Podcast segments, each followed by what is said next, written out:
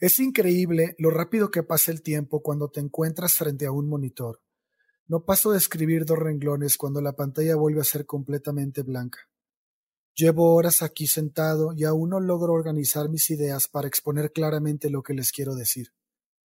Lo que sí me queda claro es que somos un producto de la historia de dos culturas que colisionaron hace un poco más de 500 años. Somos la piel del jaguar, la armadura del caballero, somos la esencia de dos discursos que, aunque eran opuestos, convergían en un solo punto, la dominación masculina. Existen muchas cosas de las cuales sentirnos orgullosos por formar parte de esta nación. Mi propuesta no pretende juzgar el pasado, sino cambiar lo que actualmente ha quedado completamente obsoleto. Paradigmas enraizados en forma de creencias, actitudes y conductas que recrean el poder de la dominación del hombre frente a la subordinación femenina. Costumbres que al ser repetidas miles de veces sin cuestionamientos se han convertido en los cimientos que sostienen gran parte de nuestra cultura, creando una ideología generalizada que hasta el día de hoy parece emerger en un mar de sangre que está inundando nuestra tierra y pretende volverla inhabitable, dejándonos ver una triste realidad de la que todos somos parte. Son las voces de aquellas que ya no están, las que nos hacen poco a poco despertar para escuchar el grito desesperado de las que aún no llegan rogando por un mejor futuro. Es nuestra conciencia que nos acusa de ser parte del problema al no inmutarnos. Es hora de abrir los ojos, de enderezar la balanza. Es hora de alzar la voz y hacernos sentir, porque quien calla otorga. Quien se oculta frente al dolor lo normaliza hasta el punto de volverlo parte de la cotidianidad de la vida convirtiendo la violencia en un hecho superfluo. Podemos anticiparlo. Será difícil, muy difícil, como todo por lo que en esta vida vale la pena luchar. Hoy vamos a hablar de machismo. Desde los inicios de nuestra historia han existido librepensadores y científicos, líderes cuyas ideas han ido en contra de las creencias establecidas. A estos hombres y mujeres se les ha conocido a lo largo de la historia como herejes. La palabra hereje viene del latín aereticus, que significa opción. En este podcast queremos tomar como base la opción de pensar diferente, la libre indagación, la actitud abierta y la búsqueda de las ideas por su propio valor para analizar de manera crítica nuestro entorno. Nosotros somos Lola Montal Ale Durán, Bobby López. Y esto es Herejes, el podcast. ¿Qué tal mis estimados herejes? ¿Cómo están? Bienvenidos a este su podcast. ¿Qué onda Lola y Ale? Eh, hoy, tenemos, hoy tenemos un tema que azota nuestro país. ¿Qué opinan? En esta ocasión, pues tengo que decir que estoy muy triste y muy consternada porque es un tema que muchos creen que está erradicado y dista mucho de hacerlo, como o de estarlo. Es un tema que me ha tocado vivir en carne propia como hija, como hermana, como prima, como subordinada, como científica, como empleada, como, como mujer, porque parece ser que ser mujer en Latinoamérica y en muchos lugares del mundo es un problema. Entonces, lo que vamos a abordar el día de hoy es un tema súper escabroso. Quiero aclarar que nos hemos preparado muchísimo para poder abordarlo. Han sido horas y horas de lectura y que he preferido dejar muchísimas otras cosas que tengo que hacer para poder darle a este programa el enfoque más objetivo que puedo, porque es meterme el dedo en la llaga. Entonces, a los escuchas les pido por favor que le den una oportunidad a lo que vamos a exponer el día de hoy, que abran su mente para poder entender que es un problema generalizado, tanto de hombres como mujeres, que es un problema social, que si no nos juntamos para poder hacer algo al respecto, nunca se va a solucionar. Y el primer paso es el que les comento. Abrir la cabeza y hacer un autoanálisis de lo que está sucediendo y cómo sucede o cuál es nuestra versión personal del machismo. Súper de acuerdo. ¿Tú, Ale, qué opinas? Pues a mí la investigación de este programa en particular me, me dejó muy marcado porque, porque me hizo encontrarme a mí mismo en comportamientos pues muy machistas, que yo no era consciente. Y este, creo que fue como una puerta que se abrió y que, y que lo, lo que debemos hacer, si ya sabemos estas cosas, es no volverla a cerrar, dejarla abierta, dejarla abierta para, para, para vaya, analizar nuestro comportamiento de una manera crítica. Porque en realidad todos, estoy seguro que todos tenemos comportamientos machistas en, en, en, un sentido micro y macro. obviamente algunos más que otros, pero vaya, es un comportamiento, es una ideología tan, tan instaurada en nuestra cultura que, que nos deja, que cuando la alcanzamos a ver nos deja con la boca abierta. Sí, estoy de acuerdo. La verdad es que yo tengo, yo sentí algo bastante parecido leyendo para este tema. Y sobre eso mismo, creo que antes de empezar la conversación sobre el tema, es importante aclarar que casi todos hemos tenido actitudes y pensamientos machistas y que no pretendemos en este programa apuntarle el dedo a nadie, sino animarnos todos a reconsiderar nuestras posturas para mejorar nuestra actitud ante este problema. Entonces, creo que la mejor manera de comenzar esta plática es definiendo lo que es el machismo. Porque, bueno, esto es para evitar ambigüedades, ya que eh, luego se pierde mucho el tiempo en esta parte del tema.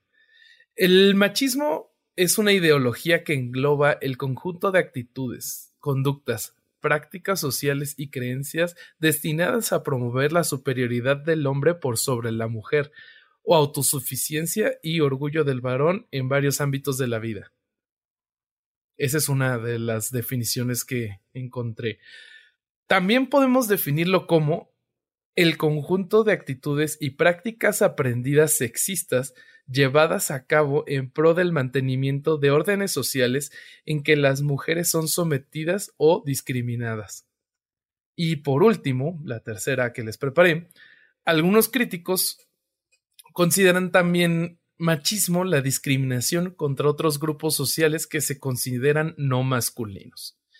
Yo creo, esta es opinión personal, que el machismo es una combinación de estas tres definiciones.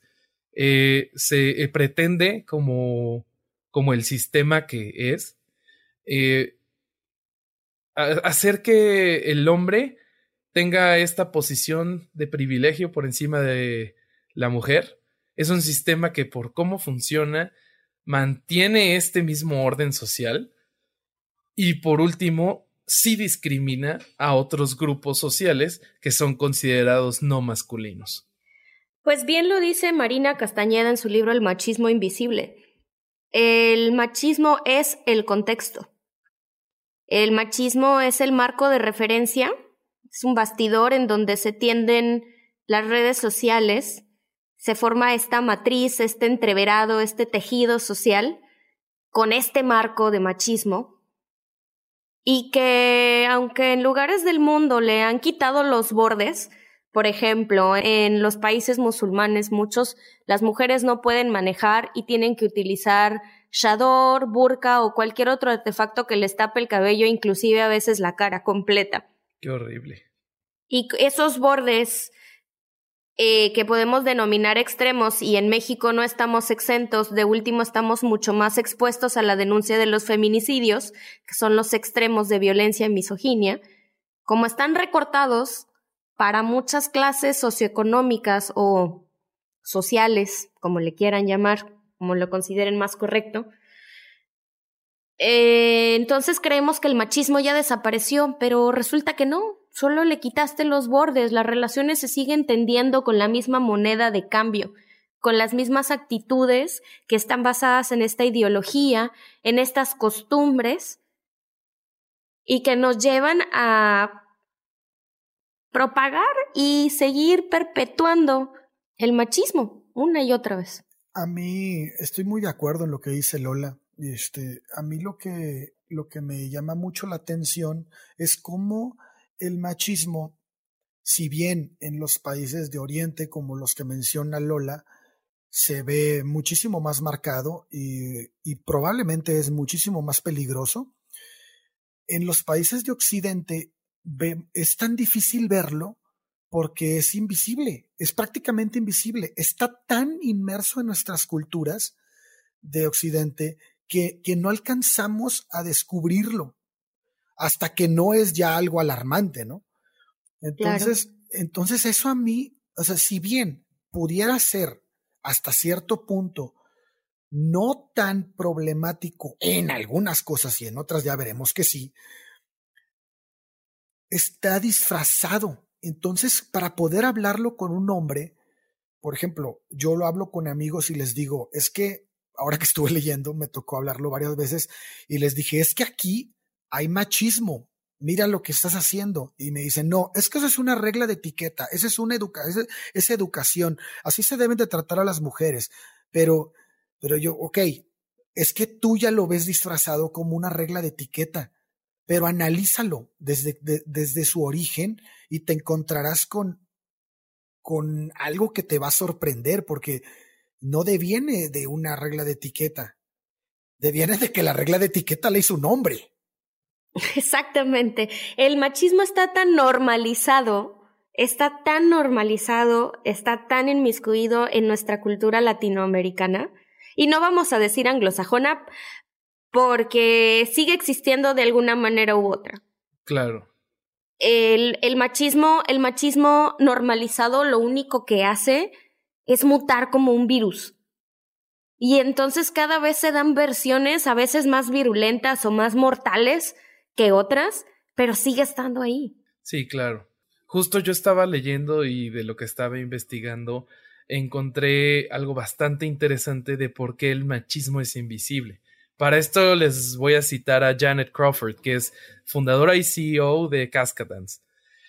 Uno pensaría que a lo largo del día vamos tomando decisiones de manera consciente y racional el 100% del tiempo, pero la realidad es muy diferente.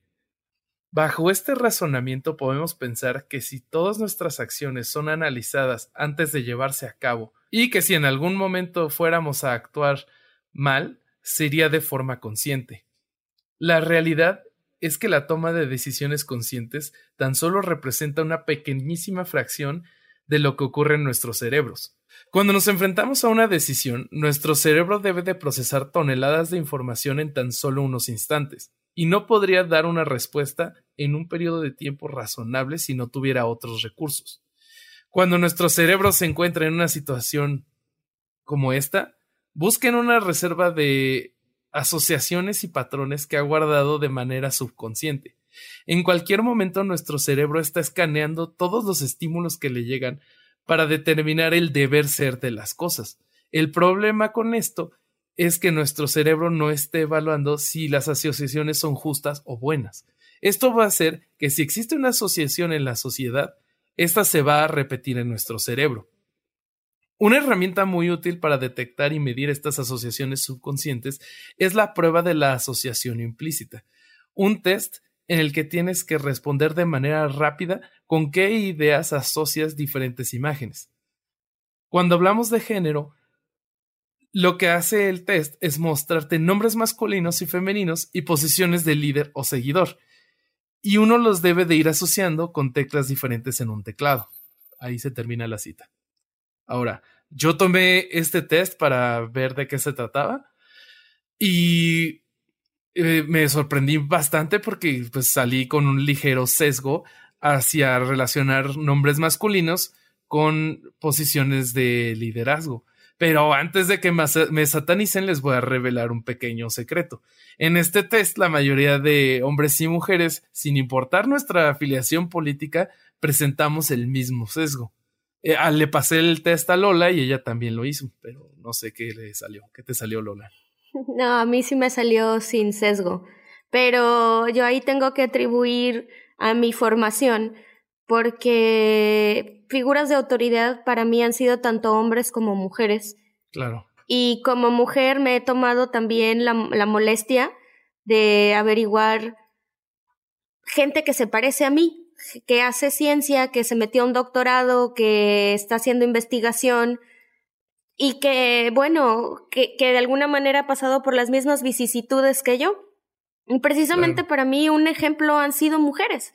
Entonces yo creo que de ahí mi sesgo ha sido roto, porque pues de una crianza machista de, de, la que vengo, en realidad he logrado romper con bastantes paradigmas y por eso creo que ahí está mi resultado, ¿no? Sin embargo, esto todavía a mí me deja con cierto mal sabor de boca porque si bien no tengo ese sesgo, en mis relaciones personales tiendo a tener actitudes machistas. Y eso es algo muy difícil de poder contener, de poder guiar e inclusive de, de erradicar. Yo algo que veo sobre esto que les leo de Janet Crawford es que creo que esto puede mostrarnos una correlación entre cómo el ser humano repite patrones desde que es humano sin embargo, creo que no establece una causalidad. No necesariamente creo que repetir patrones nos haga una especie machista desde que desde el inicio de nuestra especie. Pero, pues no sé, según yo tú preparaste algo sobre eso, ¿no, Ale? Así es.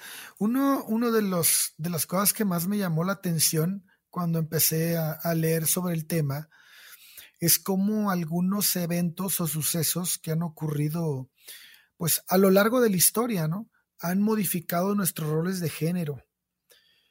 Déjenme platicarles un poquito de, un libro que leí de Mircea Eliade. Se llama Historia de las creencias y las ideas religiosas. Mm, esta obra consta de tres volúmenes. El capítulo 2 del primer libro, el autor nos habla sobre la agricultura y nos relata cómo este descubrimiento que bueno, data de 8500 antes de la era común, trajo consigo, como muchos otros de, esos tiempos, la necesidad de ser explicado, ¿no? Sin embargo, debido al escaso conocimiento con el que se contaba, pues su explicación va a recaer en un mito, como te digo, como la mayoría de los descubrimientos que ocurrieron en la época traen aparejado un mito. Entonces, bueno, la, era de la que, en la que sucede todo esto es en, es en la edad de piedra. La edad de piedra está dividida en tres segmentos, vamos a llamarle así, tres etapas. La paleolítica, la mesolítica y el neolítico, que es piedra vieja, paleolítico, piedra nueva, neolítico y el mesolítico es la parte que los divide. Sí. Bueno, durante el periodo del mesolítico, los seres humanos poco a poco fuimos dejando de ser nómadas para volvernos sedentarios. Podemos identificar muchos cambios en la estructura social del ser humano en esta época. Para empezar, la mujer y la sacralidad femenina pasó a un primer plano. Y recordemos que durante el nomadismo, el hombre cumplía, el, según Mircea Eliade, el hombre cumplía el rol de abastecedor de alimentos mediante la caza y la recolección. Yo tengo un paréntesis. Bueno, eh, lo que sucede es que uno de los fundamentos de el machismo, uno de los argumentos de, de, por qué el machismo, que es lo que estás explicando tú, eh, se basa precisamente en esto, en que la sociedad al inicio era este conjunto de tribus en donde las mujeres eran, mujeres, niños y ancianos eran recolectores y las mujeres estaban dedicadas a la casa y a la crianza de los niños. Y resulta que, bueno, se ha descubierto eh, CF Park 1999, ya es un estudio de coprolitos de, de mandíbulas y de huesos. Ah. Y de, obviamente de, restos de comida, pues se dieron cuenta que aproximadamente el 70% de las calorías ingeridas por personas de esta época eran de origen, de origen vegetal. Okay no eran de origen animal. Entonces la importancia de la caza no era tal como para darle esa relevancia al, al hombre como dominante. Y ahí entra la duda al respecto de si realmente el machismo viene desde ahí. Ojo, no podemos asumirlo porque conocemos los hábitos alimenticios, mas no conocemos con certeza las relaciones que se tendían entre hombres y mujeres. Exacto, es lo que te iba a decir. Ahora, es, es, bastante interesante el, punto que tocas. Sin embargo, de lo que estaba hablando yo ahorita va más enfocado al, al, al rol, no al rol este, de género, sino a, a, más o menos cómo funcionaba una sociedad que todavía aquí no alcanzábamos, bueno, al menos yo no encontré este, una, una conducta que nos, que nos, que vaya, que dejara ver un machismo implícito probablemente la hay. Entonces, el punto aquí es que independientemente si se dedicaban a la caza o a la recolección y que, es, y que la recolección era por parte de la mujer y que el alimento que más ingerían era ese, más bien lo que yo quería dar como pauta es que con la llegada de la agricultura esto se amplifica. O sea, si, si, si, si ya con los, las pruebas que nos marcas, que bueno, hay que hacerles caso porque son las pruebas finalmente es lo que nos va a dar más conocimiento de la época.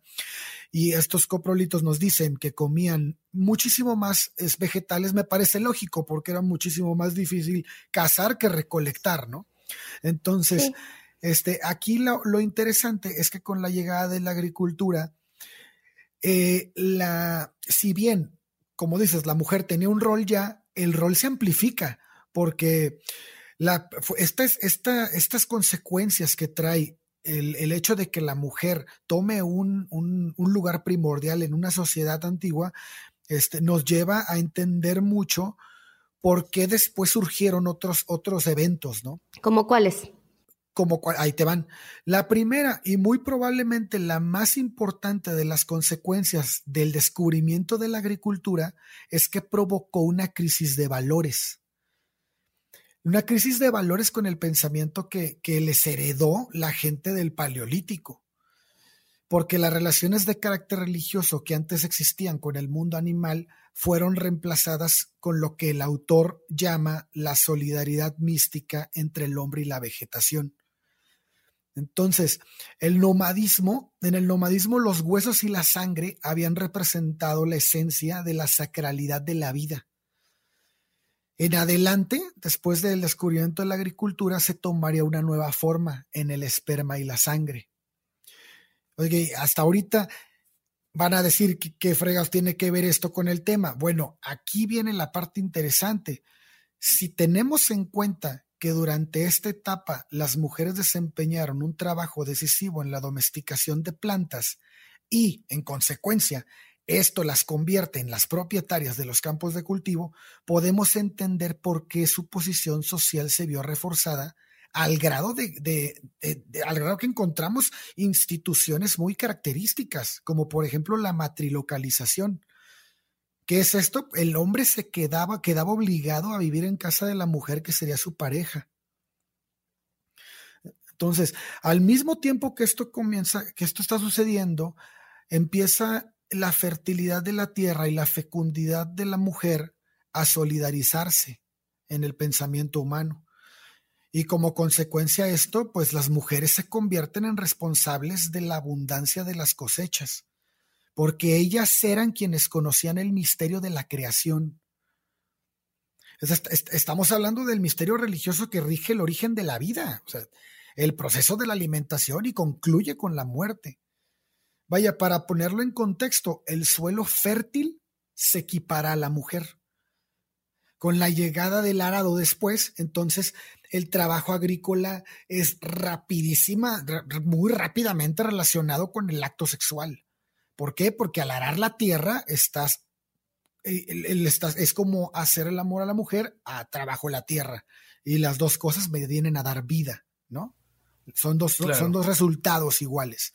Entonces, nuestros antepasados, eh, a pesar de que, de, que empezaron a trabajar, al, más bien, al empezar a trabajar de esta manera y al, al empezar a entender su lógica, les dijo, oye, pero antes la tierra, pues paría sin ayuda y el recuerdo de ese misterio sobrevivió N cantidad de culturas.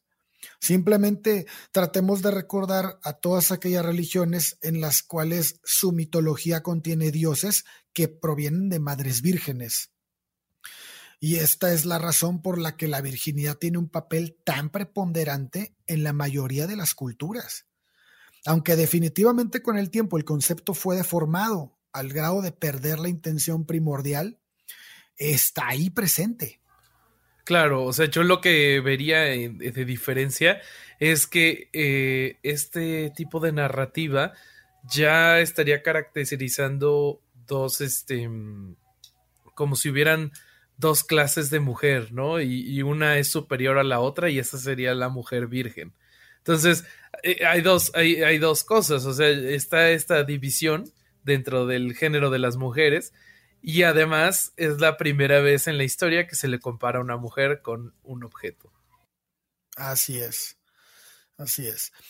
Pero, bueno, la intención de, es, no es meterme con la religión en este momento directamente, porque pues si bien, eh, como ya hemos platicado nosotros, eh, ha servido como un vehículo predominante para el esparcimiento de, la cultura machista, al menos para mí y para y, por lo que he escuchado de ustedes, para ustedes tampoco es el origen de ese comportamiento, ni el único motor, ni la intención de este, ni la intención primordial, vaya. Sí, no. No, no, o sea, ya está, ya está bien establecido, desde el inicio lo comentábamos, o sea, el machismo es una condición multifactorial, o sea, hay muchísimos factores que van a estar involucrados en que se dé el machismo, se propague el machismo, se perpetúe el machismo. Y también tenemos que hablar de la manera en la que el machismo muta. Claro, ese, ese es súper interesante que era lo que decíamos al inicio, o sea, de, cómo el machismo se convierte en algo invisible porque creemos que, lo que estamos pensando, como está tan normalizado, pues eh, otra vez, o sea, eh, no es, no es, una, no es una conducta errónea. Pero a ver, ¿por qué, ¿por qué no nos vamos a meter con la religión en esta ocasión? O sea, no le quiero prender ahí el cerillo a la hoguera, pero pues estamos de acuerdo que los libros en la Biblia dejaron ahí evidencia importante en los evangelios de Magdalena y a María la borran por completo, sale mencionada solo en dos, o sea. Definitivamente. Pero ahí nos estamos brincando mucho al futuro, ¿no? Es que todavía no, entramos a eso. Es que eh, yo no, yo no, no es que no quiera entrar en la religión, sino que en este momento quiero dejar clara una idea de, de, cómo era antiguamente antes de, de entrar al catolicismo en sí. Por eso es que no, no crean que porque no la quiero tocar. Obviamente la vamos a tocar. Ahora. Pues oye, que no se pierda esa bonita costumbre. Vaya, mi intención es hacerles ver cómo los descubrimientos y algunos eventos que tuvieron lugar durante la historia del ser humano pues han ido marcando el camino de lo que somos hoy y que sin darnos cuenta los hemos convertido en meros paradigmas que al, que al ser tan poco cuestionados, pues dan lugar a un sinnúmero de comportamientos. las culturas que se originaron en nuestro actual territorio no van a ser la excepción. Es, lo mismo. La, la antropóloga John Nash afirma que uno de los cambios más drásticos que sufrió el sexo femenino en cuanto a su rol en la sociedad se dio con el comienzo de los conflictos militares. Sí. Ella, fíjate, ella dice que, que ocurrieron cuando los mexicas comenzaron su expansión territorial. Sí, sí, sí. Entonces, pues debido a esto, las mujeres comenzaron a ser tratadas como trofeos. Un ejemplo palpable lo podemos ver encarnado en la Malinche. Recordemos que ella fue una de las 20 mujeres esclavas que se dieron como tributo a Hernán Cortés esto por los indígenas mayachontales del estado de Tabasco, en la batalla de Centla, en 1519. Entonces, el choque de las culturas tiene una gran importancia. Cuando estudiamos el machismo en México, si analizamos a fondo el discurso mítico indígena y el discurso práctico español, nos daremos cuenta de que mientras que eran opuestos, conciliaban en una sola cosa, en la dominación masculina. Claro. Hacia la mujer, ¿no? Entonces, e, e, es, eso este, te, te deja ver un, desgraciadamente, que en México hubo dos tendencias machistas que se compactaron. Oye, y sobre eso, qué interesante ver que de los recuentos históricos que existen, eh, los españoles se escandalizaban de los sacrificios humanos, pero nunca se cuenta que se hayan escandalizado de que les dieron mujeres como trofeo. Bueno, eso no me sorprende, o sea, no nada más los españoles, también tenemos los recuentos de los vikingos que cuando llegaron a las tierras de Inglaterra, lo primero que hacían era agarrar mujeres y violarlas, porque esa era la manera en la que mostraban la dominancia que podían ejercer con respecto a las productoras de las de los hombres de la de la población local que estaban invadiendo. Además, acuérdate que era una manera o sea, muy bárbara, pero como de destruir la cultura a la que llegaban. Claro. Era, mezcla, era mezclarlos, así, ¿sí me explico? Más bien, más bien, eh, como estamos hablando de violación, estamos hablando de una humillación. Claro. Entonces, no, es más destructivo, no, no tanto es el sincretismo que se pudiera dar. La intención ahí era debilitar la moral de las personas que ahí vivían. Claro, pero imagínate qué, más debilitada la moral que, que, que ver a tu mujer eh, este, violada y, finalmente sometida y además que, que les que, que, estaban rompiendo en ese momento acuérdate que las culturas tenían un alto una alta fijación y una era, era vaya tenía un en un pedestal muy alto la la este cómo se le llama la vaya, la etnia, la etnia no podía ser modificada, vaya, ellos tenían como muy cerrado su círculo y que tú llegaras y violaras a sus mujeres era además, además de, de, de, este, de atacar la cultura directamente de ellos, obviamente lastimar a la mujer y denigrarla como dices tú. O sea, era, eran muchísimas cosas en contexto las que entraban. Obviamente las que nos van a interesar y que vamos a tocar hoy en día hoy, en este programa es eh, la afectación a la, a la, mujer, ¿no? Es, era, era totalmente, como dices, para denigrarla, para hacerla menos, para... Sí, sí, todo, todo esto lo que rodea esta, este lado machista, ¿no? Y sabes una cosa, o sea, en el contexto de México creo que es muy importante, mm, bueno, no nada más de México, en general de Latinoamérica, ¿no? A México nos tocó dobles porque estábamos dominados por una cultura muy agresiva, muy guerrera, los mexicas, que tenían muchísimas cosas buenas y una civilización impresionante, pero que eran un pueblo guerrero y déspota con los demás, y sí lo eran. Entonces, parte de esta destrucción de, de la cultura, de la etnia y, y, de, y de la destrucción de sus mujeres o de la de, lo que las mujeres, sobre todo eh, de clases sociales altas, representaban, era algo indispensable por parte del conquistador. Así es. Fíjate que ahorita que tocas el tema, qué interesante lo de, lo de los mexicas.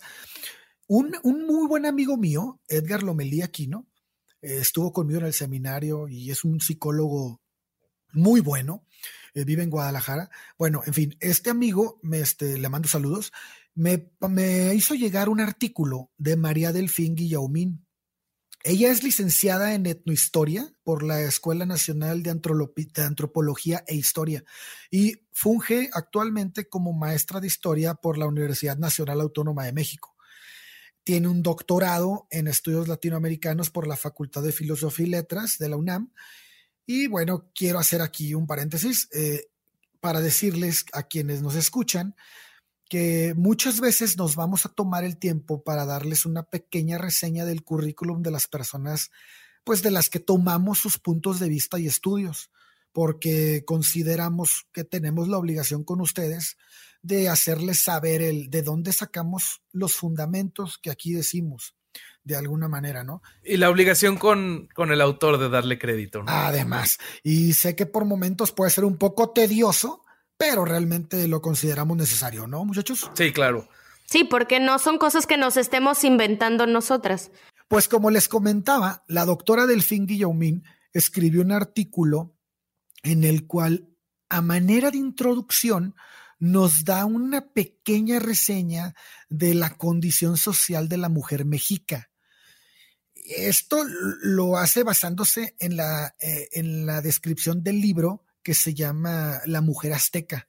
Este libro fue escrito por María Rodríguez Shadow y bueno, pues eh, en este libro se intenta la autora intenta dar un enfoque desde una perspectiva clasista y adopta una óptica feminista con la intención de demostrar que la opresión femenina no se funda sobre bases biológicas, ni que se trata de una conducta natural. Totalmente por el contrario, cree que sus raíces deben buscarse en las características especiales que adopta un régimen social específico en un periodo histórico dado y deben analizarse cuáles son las relaciones económicas y sociales que determinan, influyen y permiten que se desarrolle una característica situación de supremacía masculina. Así es. Entonces, entonces, a mí me pareció sumamente interesante porque Rodríguez Shadow divide la historia de la mujer en México en dos tendencias. Aquellos eventos que reivindican el papel femenino y lo ponen en una situación privilegiada y otros en que supone a las mujeres en una posición de completa subordinación. Claro. Y esto lo vemos a lo largo de la historia de México, muchísimo, el México prehispánico, lo vemos en muchísimas etapas y además lo que está bien, este, lo, que me pareció muy, muy interesante es que ella dice, podemos ver cómo, cómo se trataba a la mujer de clase alta. Nos queda muy, nos, lo tenemos muy difícil conocer a la mujer de clase media y de clase baja porque no tenemos mucho acceso a esa, no, no quedó mucho de eso. Claro. Vamos a decir que sus vestigios eran muchísimo más biodegradables. Exacto. Pero, pero fíjate en algo, Lola, algo bien interesante aquí que yo estuve analizando y que, y que se me hace como que un reflejo. Vámonos a los ranchos. Vámonos a los pueblos de México más, más recónditos, donde todavía la mujer se cambia por ganado. Las hijas se venden. Entonces, esto nos, nos, puede hacer suponer que, que, este trato es heredado.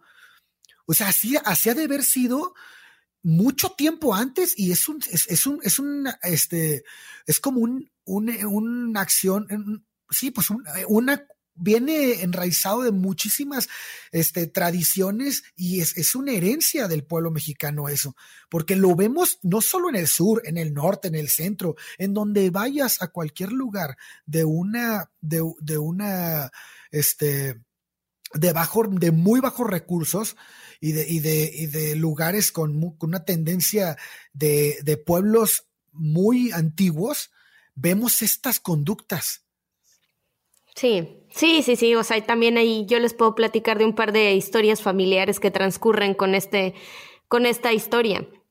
Y no estamos muy alejados. Oye, pero qué triste detectar esa correlación.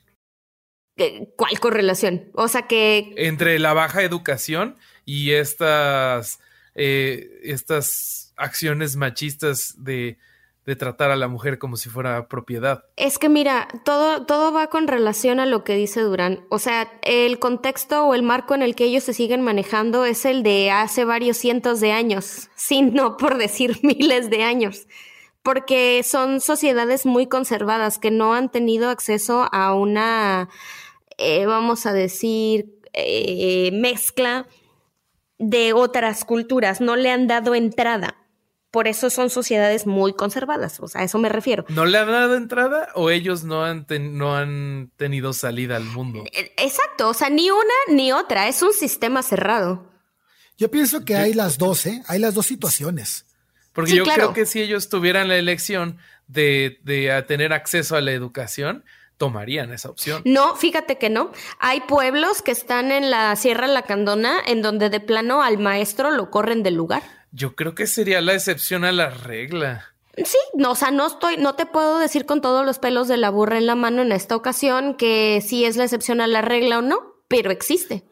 Sí, yo pienso que no podemos empezar como a, a querer ver dónde sí y dónde no. Yo pienso que las dos se dan. O sea, debe de haber lugares donde no quieren este, que se involucre nadie más más que su etnia y debe haber otros lugares en donde quieren salirse para ver más allá. O sea, eso, eso se me hace completamente lógico.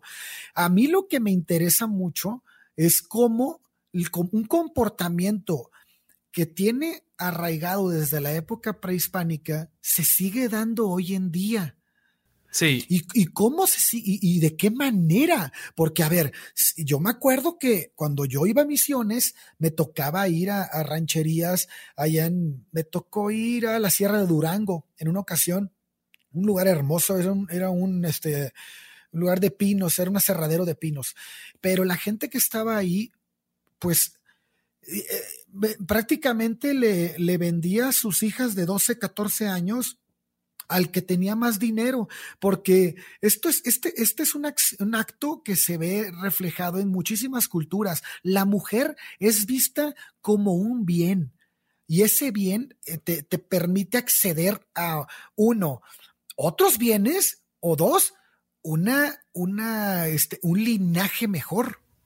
Claro. Porque entonces ellos decían, ah, pues mira, si yo le doy mi hija y hago conexiones sociales con esta otra familia, pues nos puede ir mejor. Y así lo veían. Y esto no lo vemos en la cultura mexicana nada más, ¿eh? Lo vemos en absolutamente todas las culturas Por todos lados. Eh, sí, sí, sí, es un comportamiento que se ha venido dando y es lo que, y es lo que Rodríguez Shadow dice. El cuando, cuando el, el Mexica en México este, empezó a expandirse, a militarizarse, y empezó a, este, a, ganar lugares, a ganar batallas, empezó a pedir, a, bueno, más bien empezaron a, regalarse las mujeres porque era lo más preciado. Era, eh, fíjate, pero visto como un bien. Fíjate la dualidad, fíjate la dualidad, ¿no? Porque por un lado dicen, era lo más preciado de la, de la sociedad, pero... Pero la tratas como la chancla, ¿no? Como un, como un bien, una pues cosa. Si, pues si quieres como oro, pero finalmente es una cosa, es, es, es una moneda de cambio, vaya. Oye, y también creo que valdría la pena recalcar cómo no solo estas circunstancias del México prehispánico forman lo que es el machismo en México hoy en día, ah, sino que cuando llegan los españoles y conquistan a los mexicas, la mujer mexica ya no es nada más, ya no nada más tiene esa condición de mujer, ya también tiene la condición de ser mujer de eh, la cultura dominada. Claro. Entonces ya, además de recibir ese, ese trato como ciudadano de segunda clase, tiene trato de como de propiedad de, de, esta raza dominante. Justo de, de, ahí viene la, lo que es el concepto de, la chingada. Dice Octavio Paz en su libro El laberinto de la soledad, eh, ¿qué es la chingada? La chingada es la madre abierta, violada o burlada por la fuerza. El hijo de la chingada es el engendro de la violación, del rapto o de la burla. Si se compara esta expresión con la española, hijo de puta, se advierte inmediatamente la diferencia. Para el español la deshonra consiste en ser hijo de una mujer que voluntariamente se entrega, una prostituta. Para el mexicano es ser fruto de una violación. Ok. Vean la diferencia entre cómo se expresaban los, los españoles y cómo nos empezamos a expresar aquí en México. Pero eso también fue introducido por los españoles mismos. O sea, la costumbre de maldecir a la Virgen por todo era algo que no se soportaba y por eso el concepto de la chingada se tuvo que introducir de alguna manera. Y ahí le ves todos los matices que estás mencionando. O sea, no nada más es una mujer, es una mujer de clase baja porque es dominada, es del pueblo que perdió y encima es una mujer a la que humillas con lo peor que le puedes hacer a una mujer. Lo peor. Y regresando a la idea de Ale eh, de, hace unos minutos, la chingada es la malinche. Exacto. Exactamente. Oh, eso a mí me vuela la cabeza. Oigan, eh, pues también nos trajeron este souvenir los, los españoles, ¿no? Que es este la religión católica y estas ideas eh, judeocristianas que vienen de estas culturas de la edad de bronce y todas estas ideas de que desde el primer libro en la Biblia ya se dice que la mujer está hecha a imagen del hombre y el hombre está hecho a la imagen de Dios. Yo creo que eso también es importantísimo para entender el machismo que ya traían los españoles. Claro. Claro. Y sobre todo, o sea, contando que en el Génesis se menciona este asunto, también dejan de fuera Lilith, que fue la primera mujer creada y como se rebeló en contra de la autoridad del hombre y por ende de la autoridad de Dios, porque pues estaba hecho su imagen y semejante, la, la borraron de la historia. Entonces, empezando por ahí, y ya no vamos a hablar, bueno, sí, sí vamos a hablar, vamos a hablar de los evangelios apócrifos que mencionaba hace un momentito. O sea, la voz de la mujer, del apóstol de los apóstoles, María Magdalena, y del, del apóstol mayor, de, la, de la progenitora, de la, además, causal de que Jesucristo realizara su primer milagro en las bodas de Canaán. La Virgen María también la borran por completo, sale mencionada solo dos veces. Y uno pensaría que, bueno, eh, las omitieron por. ¿cómo, ¿Cómo era? Hace ratito lo platicábamos, Durana. María Magdalena, pues la omitieron porque, aparte de ser mujer, estaba sola y era considerada una prostituta, ¿no? Lo que pasa es que en la época de, en la época que se, que se piensa que vivió Jesús, la cultura tenía ciertos rasgos que, bueno, obviamente eran muy misóginos, y, uno de ellos era que una mujer que se encontraba sola era una mujer que no tenía como que las riendas de un macho, ¿no? O sea, no tenía el control masculino. Y una mujer sin control masculino era la que se le denominaba prostituta, no por el hecho de que, de, la definición que tenemos hoy en día de la mujer que cobra por sexo, sino que el simple hecho de no estar con un hombre, desde ir por la vida sola, era considerada una prostituta. Entonces, imagínense el nivel de, rechazo que tenía ese tipo de mujeres el, nivel de rechazo que tenían era altísimo, porque además de ser mujer, que ya de entrada era considerado como algo, no eran ni siquiera consideradas ciudadanas. No, eran considerados eh, impuros, eran una casta de impuros. O sea, las mujeres en el antiguo Israel tenían una carpa roja. Pueden leer el libro este de The Red Tent, está buenísimo, y habla de la primera violación que no se registra en la Biblia, y de cómo esta carpa roja era el hogar de todas las mujeres cuando tenían la menstruación, y cómo ahí se, la, se entrelazaban las vidas y se contaban las historias y se compartían las penas, y todo el carácter femenino surgía en esa, en esa carpa roja. Entonces, aparte de ser impura, ser considerada prostituta, pues mm, la borran completamente de la Biblia. ¿Y qué vamos a decir? La Virgen María, que pues que no tenía esas manchas, que bueno. Lo que se dice es en eh, Lucas 2.22, eh, se menciona que antes de llevar al niño al, al templo, eh, se, esperaron el, lo correspondiente para que María ya estuviera limpia de nuevo por esta idea de que después de un parto una mujer no está limpia. Oye, pero justo algo me salta, o sea, ahorita me hizo... Clic. Hice, esa relación en mi, en mi cerebro. ¿Qué, ¿Qué, impacto me da esta, este concepto que se tenía de María Magdalena como, como prostituta simplemente por estar sola? Es algo que igual y diríamos, o mucha gente podría llegar a pensar, oye, qué, qué idea más bárbara, qué terrible, pero la verdad es que ahorita, pleno 2020, no estamos muy, muy alejados de eso. pero por supuesto que no, mi querido Bobby. A una chava que ya tiene más de, ¿qué? 30 años, ¿no te has casado? Eres la quedada. Hola. No, y aquí, o sea, sí, en efecto, está reflejado. Estas son los tipos de comportamiento, los tipos de comportamiento que debemos de, de, de criticar porque los que se quedan, los que siguen surgiendo ahorita, eso es lo que me, me, me deja impresionado. ¿Cómo puede ser posible que sigamos pensando? No, ni siquiera creo que estemos pensando. Estamos siguiendo los, las, las, las costumbres por mero paradigma. Ni siquiera sabemos de dónde carajos vienen las cosas y las seguimos ejerciendo, seguimos trabajándolas igual. Eso es súper triste. No puede ser posible. Pues claro que es triste, pero a ver, eso es lo que hace la adoctrinación, la indoctrinación, por eso se llama así.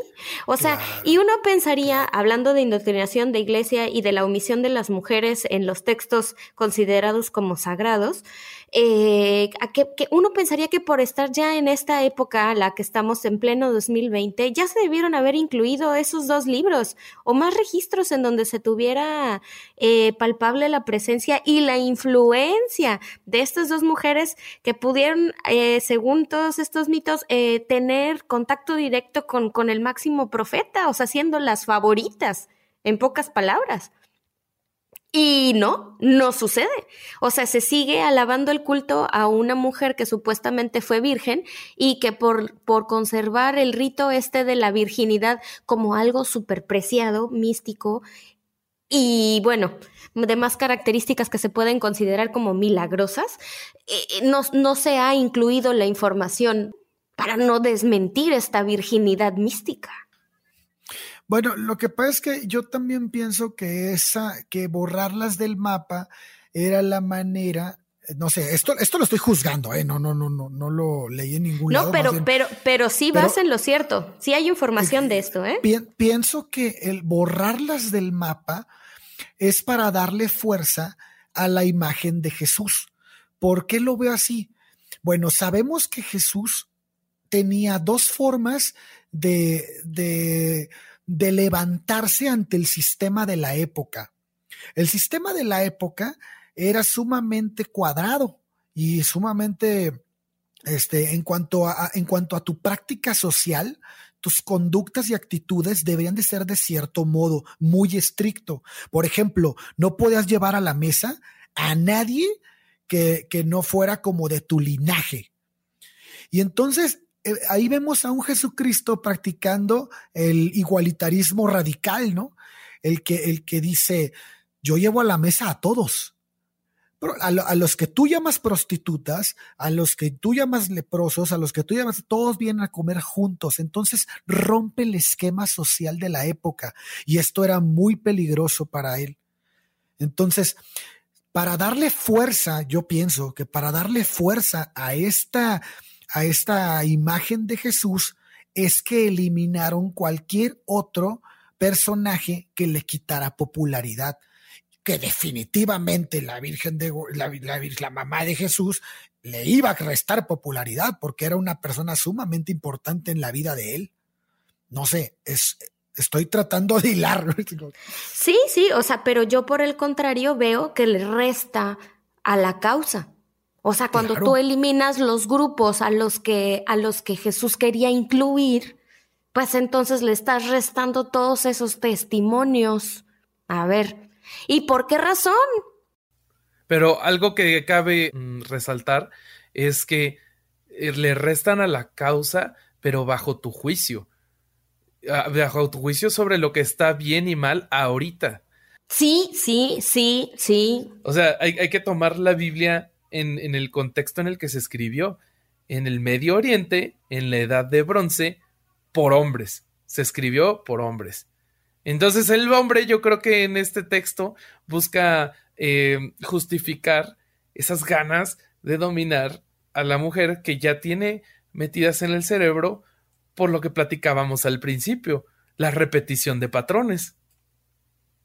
A ver, no es que no estoy en contra de tu idea, o sea, la idea que estás planteando me parece correcta, pero hablando en el contexto actual, ya esperaríamos que todo eso, o sea, del contexto donde fue armada los libros de la Biblia, ya se hubiera modernizado y ya se hubiese incluido estos, estos evangelios, o por lo menos información al respecto ya debería ser reconocida y publicada, porque se supone que ya no estamos bajo ese marco. Pero mira, ese deber ser eh, es desde tus ojos de nuevo. Yo pienso que sí estamos en ese marco. ¿Cómo? ¿Cómo? O sea, ¿realmente creen que la iglesia ya está en un marco distinto? Ah, no, no, no, no, no, no, no, no, no, no. A ver, esa es la crítica. Esa es la crítica. Precisamente ahí es en donde estamos poniendo el dedito. Yo pienso que el movimiento del que está hablando Lola, que, del cual me siento totalmente este, dentro, o sea, lo comparto completamente, este, se, está, se está dando, o sea, está creciendo. Yo no creo que la, que la iglesia esté ahorita en, este, en, en, en, en una situación siquiera de considerarlo. porque no lo, o sea, vamos, ni siquiera hay mujeres que puedan ser sacerdotes. Claro, o sea, la iglesia se beneficia del, del status quo. Bueno, empezándole por ahí. Y, es que esto es como la ultraderecha, ¿no? El, conservar, el, el, el, quedarnos con lo que, lo que antes era porque era lo que estaba bien. Y, y entonces, exactamente por eso, un libre pensador eh, como Lola, como tú, y, y yo me considero también, pues tenemos tendencias de otro tipo, no de derecha entonces, pues es muy difícil hacerle ver a, una institución como la iglesia que durante toda su historia ha estado mal. Vamos, Juan Pablo II acaba de ser, fue el primer papa que pidió disculpas por el juicio de Galileo. O sea, imagínate, eh, ¿hace cuánto? Ah, pero la madre Teresa lo iba, lo iba a quemar, ¿eh? O sea. o sea, no, no, chéquense eso. O sea, apenas ahorita, ¿cuánto tiene que murió Juan Pablo? Y Juan Pablo apenas acaba de decir, Uta, ¿saben qué, cabrón? Si, la regamos con lo de Galileo. No, no, no, no tienen vergüenza. Entonces el punto final es que este tipo de instituciones todavía no cambia porque el machismo sigue inherente para conservar este tipo de patrones. Como decía Bobby, conservar el status quo es algo beneficioso para este tipo de instituciones y sobre todo también para sus seguidores. O sea, las imposiciones de las doctrinas son importantes para, para mantener al machismo en boga. Yo, creo que, eh, que, aunque nuestros cerebros estén diseñados para repetir estos patrones que, que los vemos en todos lados en nuestra sociedad, eh, eh, tenemos este, este aspecto positivo que es que tenemos también la capacidad de analizarlos a fondo, aunque nos cueste más trabajo y haya que estar haciendo constantemente un esfuerzo activo para analizar estas conductas y patrones creo que hay una esperanza de que lleguemos a un lugar mejor como sociedad. Totalmente de acuerdo. Ahí yo lo único que quisiera agregar es que tenemos lóbulo frontal, que es el centro en donde nuestra conducta y nuestras decisiones conscientes se toman desde hace muchísimo tiempo. Entonces, quiero cuestionar por qué hasta ahora nos venimos a preguntar este tipo de cosas y por qué empezamos a visibilizar el machismo y por qué todavía peor, solamente condenamos aquellas conductas bordes o, limítrofes en donde, en donde ya la, la locura está casi implícita. Ejemplo A, feminicidios. Ejemplo B, mujeres que todavía tienen que ir tapadas con burka. Ejemplo C, mujeres que no pueden acceder a cargos públicos o siquiera poder salir del país sin el permiso del marido, porque eso todavía funciona. porque nada más condenamos eso? Y no nos ponemos a analizar que los micromachismos, por ejemplo, que vamos a hablar pronto de esto, es algo súper común y súper invisible. No solo son invisibles los micromachismos, son, son realizados por ambos sexos. Entonces, se hace todavía más difícil, ¿no? Como que, como que son aceptados. Son aceptados por la mujer y por el hombre. Y cuando, y cuando empezamos a observar nuestros comportamientos, por ejemplo, yo me, he, yo me he encontrado así haciendo cosas que digo, ah, cabrón, la estoy regando. Sí, yo también. Yo esto, también. Esto, no es así, ¿no? Y ahora con el, con el estudio del tema, todavía más. hace poquito estuve hablando con Pato y le decía, Pato, es que a veces este tipo de comportamientos nos brotan a todos. O sea, está tan inmerso en nuestra cultura, en, nuestra, en nuestras tradiciones, que en serio no los vemos. Es increíble. Para quienes no sepan, Pato es la dueña del corazoncito de Durán. Ah. Eh, bueno, y ahí yo creo que hay que recalcar que el machismo es una forma de relacionarse. El machismo no se puede considerar como una actitud individual, tiene que ser forzosamente visto como una actitud o como un aspecto de la vida social. Uno no puede ser machista con una mismo, pero sí ese machismo se va a dar a conocer o se va a develar cuando tiendes relaciones con otras personas, ¿no? Como decía Durán, no tiene que ser exclusivo una relación hombre-mujer.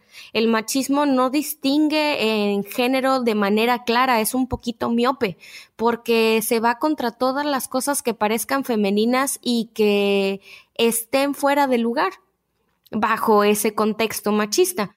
Bueno, pues vamos a pausar esta conversación hasta este capítulo. Vamos a seguir en un siguiente capítulo con la segunda parte de el machismo. Los queremos mucho. Así es, muchas gracias por escucharnos. Eh, en el próximo capítulo vamos a debatir la parte de la apología del machismo y de los argumentos más normales que se encuentran para sustentar este tipo de pensamiento y de actitudes. Espero que nos sigan escuchando y bueno, pues si tienen algo que aportarnos, bienvenidos. Gracias. Gracias a todos por escucharnos y nos vemos en el próximo capítulo. Besitos, bye. Bye bye.